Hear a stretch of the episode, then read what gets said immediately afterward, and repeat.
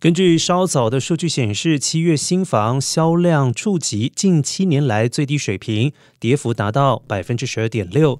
经季节性因素调整之后，年销量为五十一点五万套，远远低于预期。而专家表示，房市的情况比美联储愿意承认的要糟糕得多。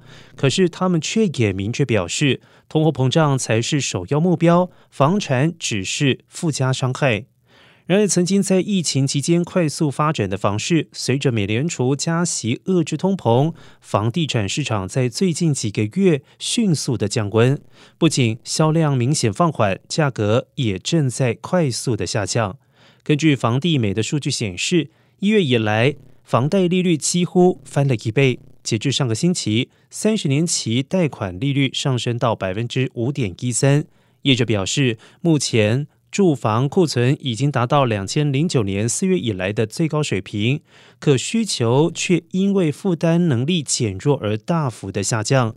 专家预估，在未来的一段时间内，新房价格将会逐月的大幅下跌。